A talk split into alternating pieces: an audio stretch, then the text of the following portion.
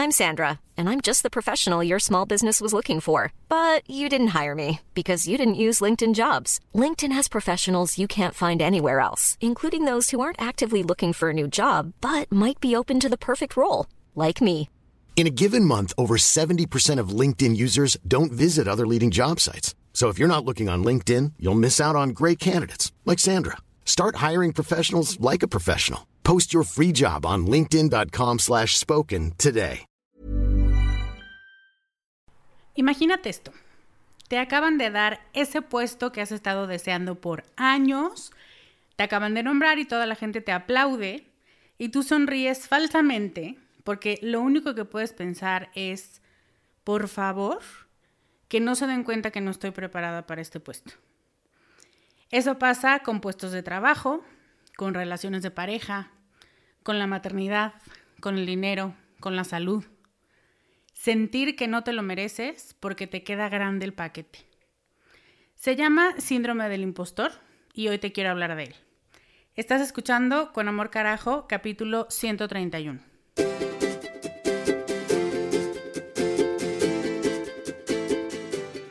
Bienvenida a Con Amor Carajo, el podcast para mujeres apasionadas donde hablamos de cómo educar tus emociones, tus ideas, prácticas espirituales y tus relaciones para que te atrevas a convertirte en más de ti, porque eso es lo que te hará vivir una vida más plena.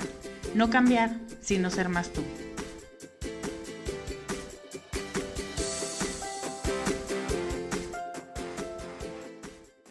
Hello, soy Lorena Aguirre, soy coach de vida y esta, escúchalo bien, es mi última llamada para invitarte al reto de productividad 2018. Te voy a retar a soltar, a pedir ayuda, a calendarizar, a darte breaks placenteros, a delegar, a eliminar un mal hábito, a luchar contra tus miedos de qué va a pasar cuando acabes, entonces mejor no acabo. En fin, 21 días de retos que te van a acercar a hacer más en menos tiempo y a tener más espacio para disfrutar, para crear momentos gozosos. Esos momentos que muchas veces se te pasan entre pendientes y entre enojos por perder el tiempo. Y basta, de eso no se trata la vida y lo sabes. Te invito a disfrutar más lo que haces y así utilizar tu tiempo y tu energía con sabiduría para que te acerquen más al gozo y a la felicidad. Las inscripciones cierran el próximo viernes 10 de agosto a las 5 de la tarde, así que no lo dejes para el último momento y apúntate en descubremasdeti.com diagonal productividad. Una de las cosas a las que te reto en este reto de productividad y para lo que tenemos, no me acuerdo si dos o tres actividades durante los 21 días, es alejarte de lo que los estudiosos de los últimos años han denominado síndrome del impostor. Hablamos de él literalmente hace años, dos años para ser exactas, en el podcast 45, al que te voy a poner un link en las notas del programa, pero es un tema que sigue tan vigente que necesita un adendum, una actualización de 2018. El síndrome del impostor o impostora para fines de este podcast es uno de los tantos hijitos del perfeccionismo y de la desconexión de nosotras mismas. Se traduce en muchas frases que seguramente te has escuchado diciendo y de las que voy a hablarte en unos minutos, pero la principal, la mamá de todas, es yo no debería estar aquí, yo no debería estar haciendo esto. Este síndrome es una incapacidad para hacer tuyos tus logros, para internalizar tus logros. Como la papa caliente o las traes o cualquier juego que jugabas de niña, donde de pronto te tocaba algo y eras la única que tenía eso en las manos. No quieres que te toque a ti porque no sabes qué hacer con él. ¿Qué es él? El logro, el éxito, el decir sin miedo soy una chingona y creer que te lo mereces. No sabes qué hacer con eso.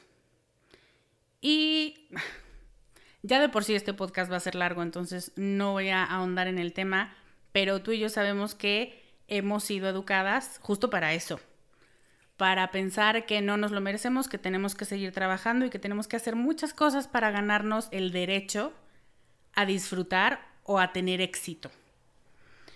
Por supuesto que al día siguiente de ser mamá o de tomar un nuevo empleo o de entrar a un nuevo club o sociedad o qué tal a la universidad, sientes que no sabes nada, que eres peor que microbio, que todos están más adelante que tú. Y sí, mucho de eso es verdad. No sabes, porque es una situación nueva, eso es verdad. Todos están más adelante que tú, pues es verdad más o menos, porque no creo que todos, pero sí porque tu día uno es muy probable que hasta los que entraron ayer te lleven ventaja. Lo que no es verdad es que seas un microbio. Shocking. Eso es perder perspectiva. Que en los puntos anteriores haya parte de verdad no disminuye tu capacidad de dar el ancho y de aprender y de adaptarte a esta nueva situación y lo que esta nueva situación exige de ti.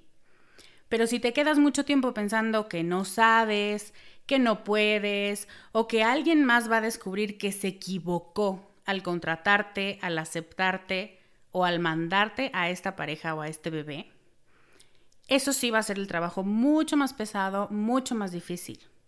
No por el trabajo en sí, sino por los fantasmas que despiertas cuando sigues alimentando la idea de que no deberías estar ahí, de que no te lo mereces, o de que hay miles de personas más capacitadas que tú para estar en esta posición. Mi cierre de podcast te va a ayudar a convencerte de eso, espero.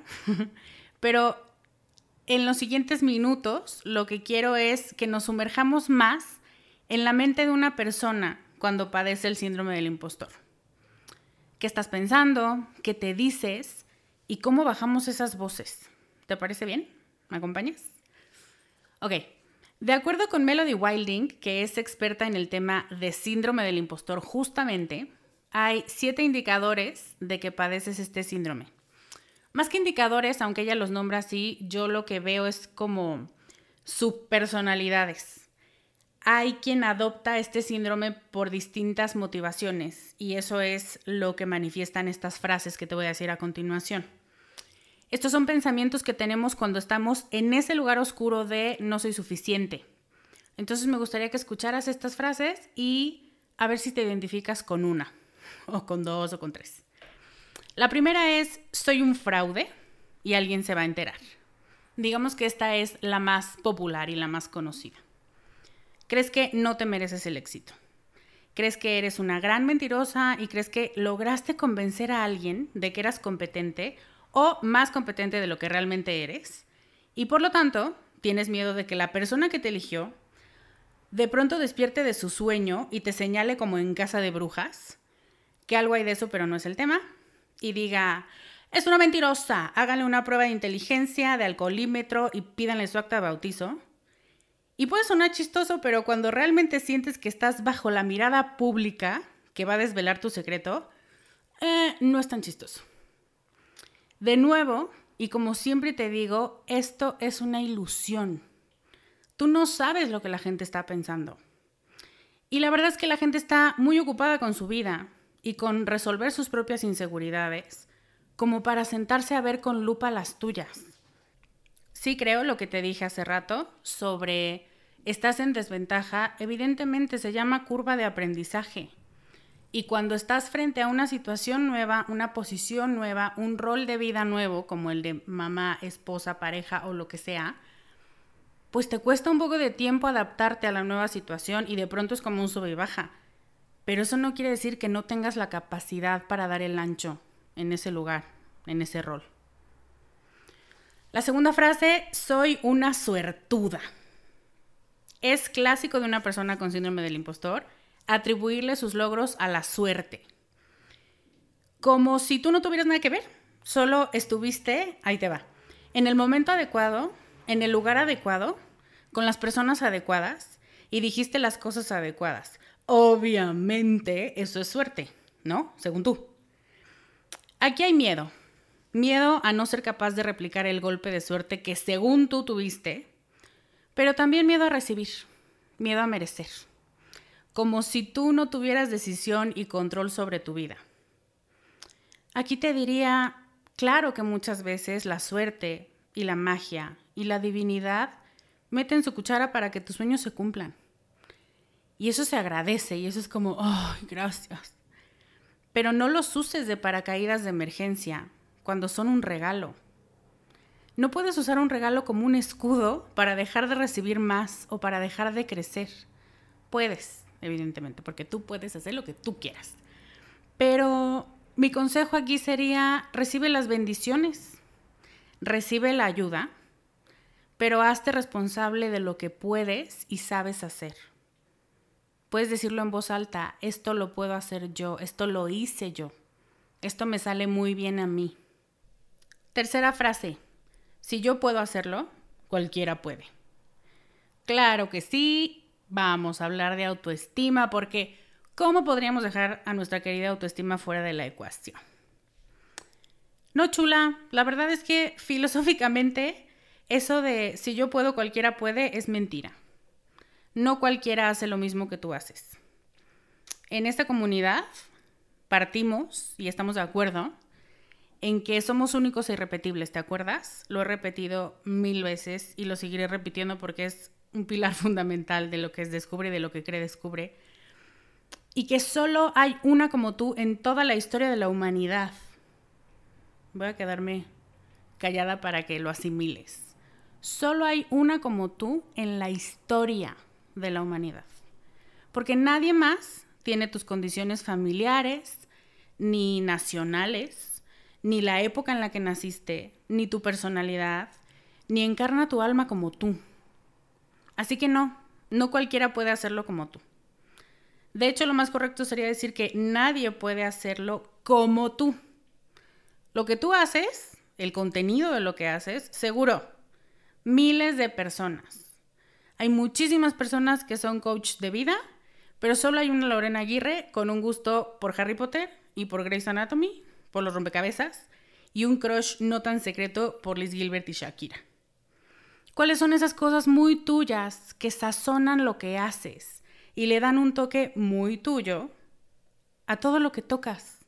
A tus proyectos, a tu maternidad, a tu relación de pareja, a tu grupo de amigos, entonces, pues sí, claro, hay millones de mamás en el mundo, pero no hay ninguna mamá que sea tú. Igual pasa con los empleos, igual pasa con los puestos. Y, nota curiosa, también Melody Wilding dice que los estudios muestran que la gente que siente los efectos del síndrome del impostor, o sea, que le pega realmente, son marcadamente, o sea, notoriamente, gente muy inteligente, y con antecedentes de sus logros, que tienen una serie de eventos afortunados en su haber, pero aún así se vuelven ciegos a ellos. Cuarto pensamiento, tuve mucha ayuda, me ayudaron muchísimo. Y claro que sí, yay, aplausos al equipo. Los equipos eficientes son lo máximo y hay que agradecerles infinitamente su trabajo y que nos ayuden a sacar más rápido lo que teníamos que hacer pero no dejes que ese agradecimiento al equipo, una vez más, se vuelva un escudo que te impide internalizar tus logros. A tal grado que te sientes incómoda con las felicitaciones o los halagos. Esta mentalidad indica que crees que no tienes nada de especial y esto puede estar originado por la falsa modestia, o mejor debería decir la modestia socialmente aceptada que nos enseñan desde chiquititas, pero también puede ser un miedo terrible a que te vean. Si te haces creer a ti misma que eres intercambiable, que cualquiera puede hacer y decir lo que tú dices y haces, entonces ya no tiene tanto peso. Lo puedes compartir con alguien y muy importante, si te equivocas, te equivocas en grupo. Y por eso siempre quieren darle un crédito estos esta subpersonalidad del síndrome del impostor quiere darle crédito a veces hasta inmerecido a otros. Como cuando escribes una tesis y Mari, tu prima, te pasa el dato de una imprenta barata y dices, gracias a mi prima porque sin su ayuda esta tesis no estaría terminada y yo no sería nada. o sea, sí, pero no. es un tema hasta de justicia, ¿sabes? Pero con el síndrome del impostor te agarras de cualquier evidencia que valide que tú sola no lo logras. Fíjate si usas mucho el nosotros, si hablas en plural para referirte a decisiones o a logros o a metas cumplidas. Si sientes feo decir yo lo hice, a mí me gustó, yo lo decidí. O si te sientes una basura egoísta cuando dices yo logré, a mí se me ocurrió. Escúchate. Escucha cuántas veces tienes esa necesidad de hablar en plural, de alejar de ti el reflector, cuando sabes que sí, una gran parte del logro es tu responsabilidad. Eso es otra cosa que la responsabilidad nos la tragamos toda, pero el reconocimiento no siempre. Lo queremos compartir. Entonces, esa es mi oferta o esa es mi recomendación. Quédate callada. Si estás a punto de utilizar el plural, quédate callada unos segundos y luego contesta. Íntegramente. Si no tienes nada bueno que decir de ti cuando sabes que te lo mereces, no digas nada. Pero ponte una palomita porque el darte cuenta de que estabas a punto de traicionarte a ti misma es un gran paso. Quinta frase. Lo dicen por buena gente. O lo dicen porque son lindos o porque quieren quedar bien o cualquier variable.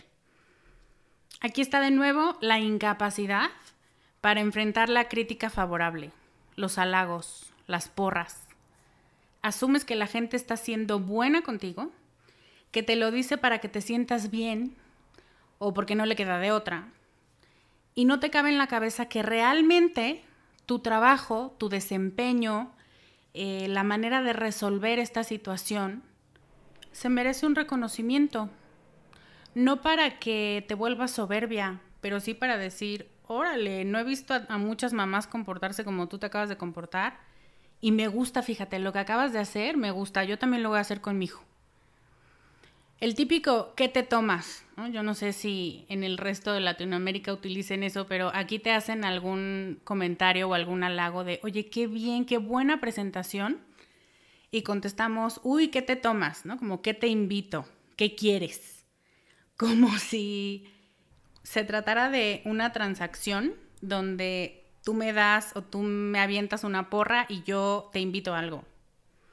Evidentemente, en muchas ocasiones es broma sana y listo, pero muchas veces es también una petición oculta de ya para, deja de decirme cosas lindas porque no sé qué hacer con ellas, no sé dónde guardarlas, no me gustan. Aquí ponemos una vez más en el centro de la situación al otro. Ella es súper linda, por eso dice esas cosas, porque no puede decir la verdad, entonces me tiene que decir cosas lindas. Que también es un poco condescendiente, tienes que aceptarlo.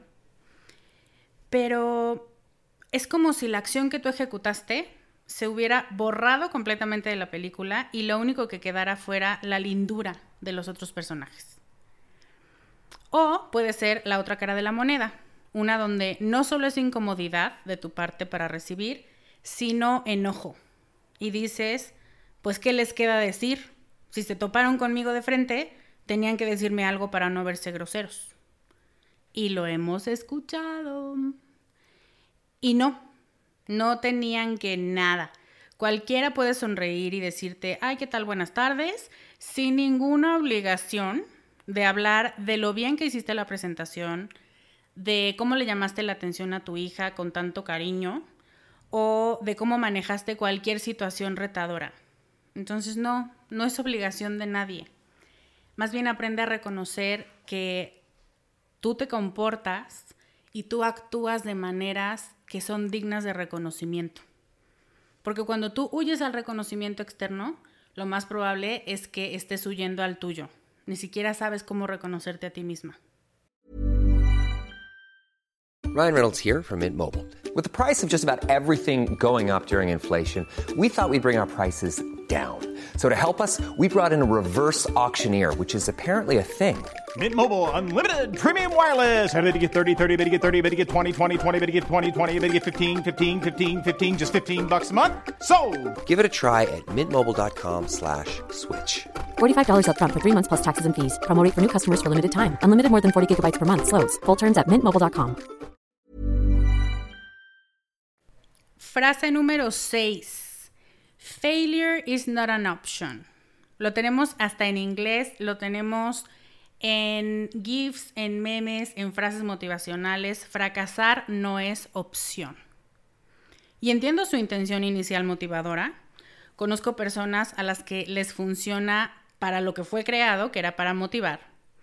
Pero hay otras que la usan como castigo personal, como una forma de ejercer presión para evadir el fracaso, porque si fracaso, todos van a saber que soy un fraude. Se va a cumplir la profecía de que soy una impostora. Y eso no es un motivador, al contrario, es terrorismo es actuar utilizando el miedo para presionarte y regañarte espantosamente si no lo logras.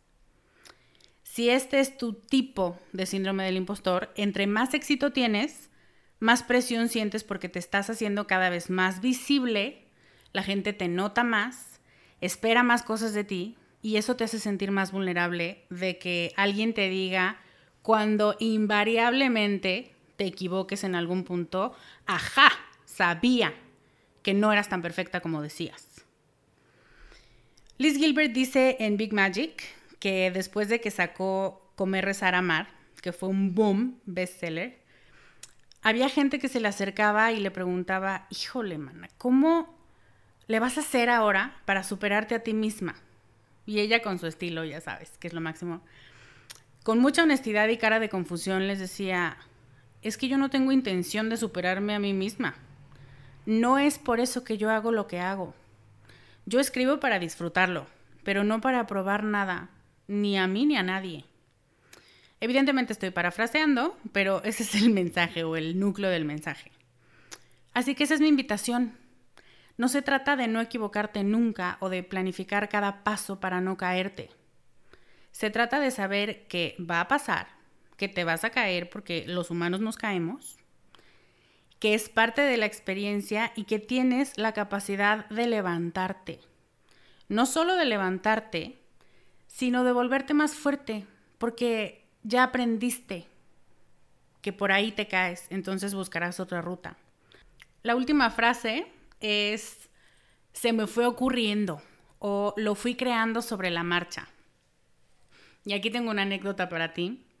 Una vez en un congreso en el que participábamos Miriam, mi colega y yo como parte del staff, una señora se le acercó y le preguntó, disculpe señorita, ¿cuántos asistentes hay en el congreso? Y ella volteó con una sonrisa y le dijo, 1500 señora. Y cuando la señora se alejó le dije, güey, qué seguridad y qué manejo de los números. Y ella me volteó a ver muerta de risa y me dijo, no sé cuántos somos. Yo solo calculé y dije, pues 1500. Claro que nos moríamos de risa, pero esa conducta es lo opuesto a la reacción del síndrome del impostor número 7. Esta se trata de desacreditar tus logros, diciendo cosas como, mira, yo no sé cómo, pero logramos la meta. Hice lo que se me fue ocurriendo y ¡tarán! lo logramos. Que puede tener mucho de cierto, pero que se usa como una forma de minimizar lo que sabes o la forma en la que resolviste, en la que utilizaste tus habilidades.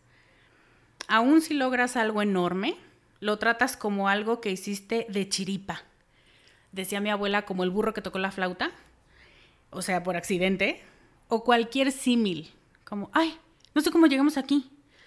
Y yo creo en la intuición, yo la he visto actuar, Miriam estaba en lo correcto porque cuando fui a corroborar el dato, éramos 1.495 personas en ese hotel, en ese congreso. Pero cuando tienes síndrome del impostor, no actúas por intuición, sino por minimizar lo que sabes hacer. Y hay un mar de diferencia entre estas reacciones. Aprende a reconocer cuando hiciste un gran trabajo, que no tiene que ser la paz mundial, que si lo haces te lo agradecemos mucho pero un gran trabajo implica qué se te encargó Y si te salió bien, lo hiciste bien, reconócelo. Que se haya sentido fácil, esto es algo súper importante, no quiere decir que lo haya sido. O que cualquiera hubiera llegado a la misma conclusión que tú, o que todos lo hubiéramos manejado igual que tú, o que tu nivel de expertise sea tanto que ya no te cuesta hacerlo. Que te sientes y te salga un libro, es como, ay, ¿cómo la gente no escribe más libros? Qué rara gente. No, pues es que más bien tú ya escribes libros dormida pero es una habilidad que has desarrollado con el tiempo. No quiere decir que se tenga que hacer chiquita. Quiere decir al contrario, que tú ya superaste la habilidad hace mucho tiempo y hasta la automatizaste. Construir confianza en ti misma, creer en tus habilidades y desarrollar tu autoestima para aceptar halagos y triunfos no es una cosa de un día, creo que eso ya lo sabes. A veces vas a tener días buenos y otros no. A veces te vas a sentir más torpe que otros, porque así es la vida. Pero eso no quiere decir que no te merezcas lo que tienes o que no tengas nada que ver con los logros que vas adquiriendo. Es hora de ir cerrando y para eso tengo una de mis más entrañables eh, experiencias con este tema.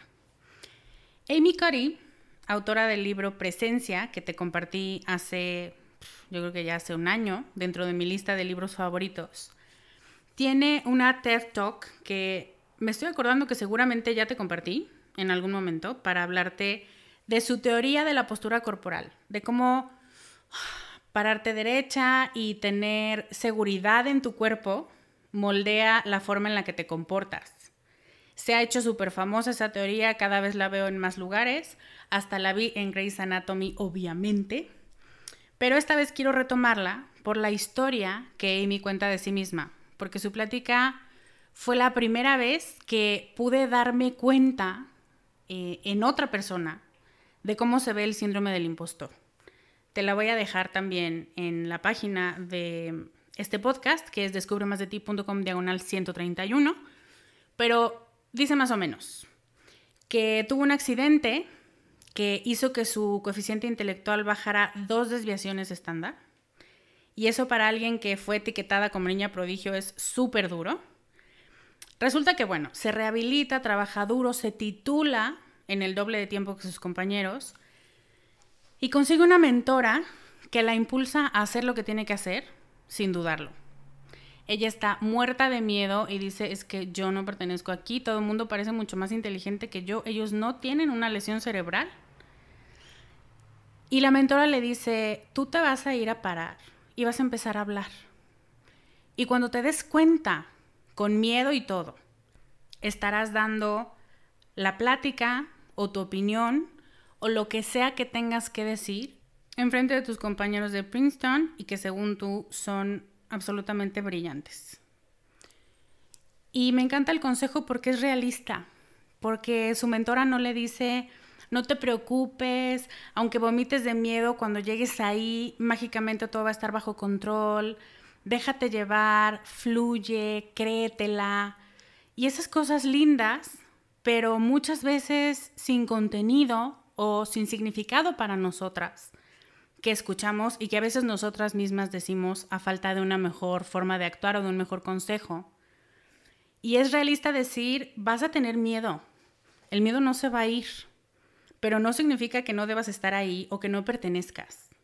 Significa que con todo y tu miedo, dices lo que estás pensando y sintiendo.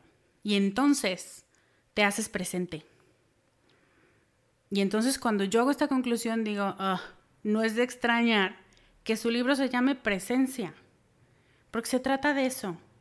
Yo con todo lo que soy, yo con todo lo que tengo y con mis miedos y con mis fantasmas y con lo que sea, pero aquí estoy. Así que eso es con lo que quiero dejarte hoy.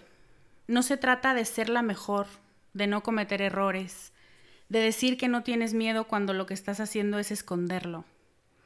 Se trata de saber que lo que tú eres como empleada, como emprendedora, como mamá, como miembro de ese grupo de amigos o de esa familia, es donde tienes que estar.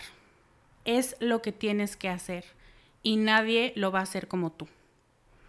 Y eso te lo digo a ti, mi alumna de prepa que me dijo hace poco, siento que no soy buena para nada.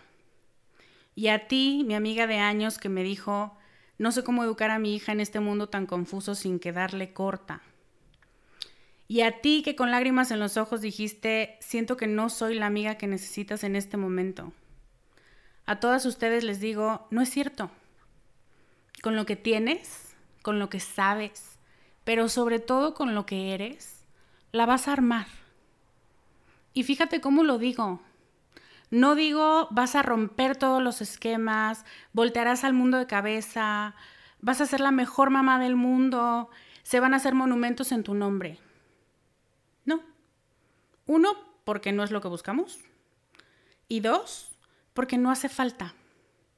Solo se trata de hacer bien tu papel, de adaptarte al cambio, de caerte y levantarte, de perdonarte por las cosas que no salieron bien y seguir adelante sin reclamarte per secula seculorum el haberte equivocado.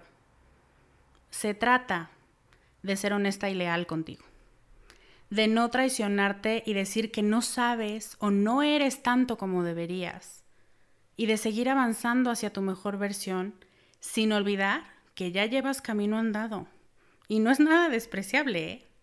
porque con rasguños y todo te has levantado y no te mereces echar en saco roto las experiencias, los aprendizajes y la grandeza de espíritu que traen consigo las caídas. Esto, querida mía, además del cierre del podcast, fue una charla motivacional de esas que de pronto el tema me inspira a hacerte. Espero que te sirva hoy, donde sea que estés en el camino de sentirte impostora contra sentirte merecedora. Antes de despedirme, te quiero recordar que este y otros temas así de intensos, porque así soy yo y no conozco otra manera de ser, los vas a encontrar en el reto de productividad que inicia el próximo 11 de agosto. Y busca que seas mucho más feliz con lo que haces y con cómo distribuyes tu tiempo, cómo te hablas al hacer las cosas y cómo te reconoces tus logros. Si quieres acompañarnos en este reto, te veo en descubremasdeti.com diagonal productividad. Muchas gracias por acompañarme hoy. Te mando un abrazo de oso por si necesitas un recordatorio de que eres amada. Yo soy Lorena Aguirre y te veo la próxima semana con más ideas para ser más tú. Bye.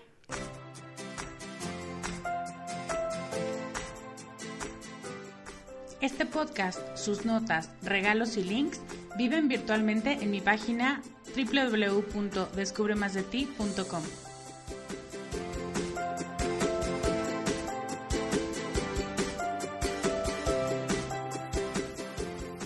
Carajo. Locución adjetiva ponderativa malsonante que significa, entre muchas otras cosas, algo muy grande y muy intenso. En mi mundo así es como tienes que conocerte, valorarte y amarte, con una intensidad tan grande que no pases desapercibida. El mundo necesita que seas más tú y que nos enriquezcas a todos con tus habilidades, tus talentos y tus sueños. ¿Te atreves?